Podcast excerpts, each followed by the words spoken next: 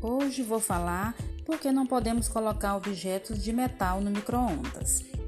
Não devemos colocar porque o metal reflete a energia do micro-ondas e também porque o interior do mesmo é composto por placas de metal, que impede que as micro-ondas se espalhem e cozinhem o que está por perto.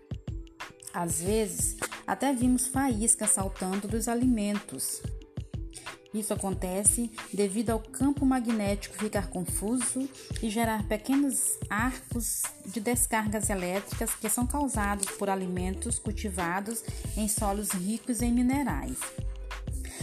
O aquecimento da comida se dá por um processo dielétrico, que são meios isolantes que sofrem polarização ao serem sujeitos a grandes intensidade do campo elétrico dificultando a formação de correntes elétricas.